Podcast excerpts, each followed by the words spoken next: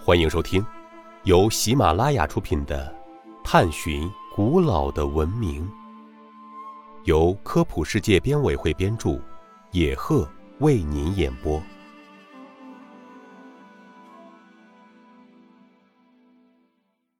第一百二十六集：后母戊鼎为什么享有“镇国之宝”的美誉？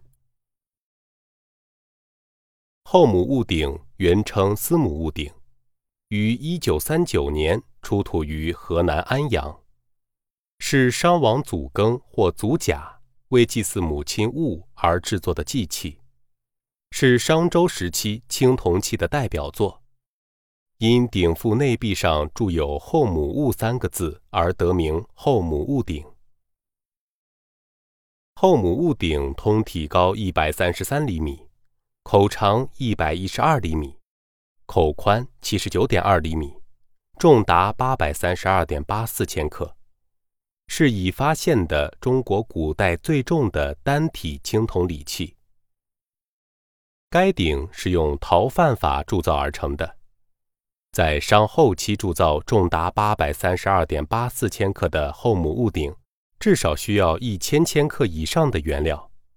且在二三百名工匠的密切配合下才能完成，这足以反映商朝中期青铜铸造业的宏大规模。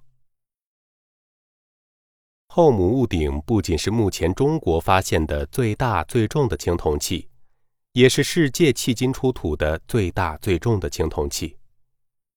目前，后母戊鼎收藏于中国国家博物馆。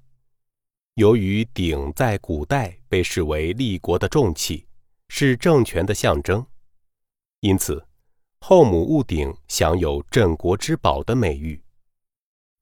听众朋友，本集播讲完毕，感谢您的收听。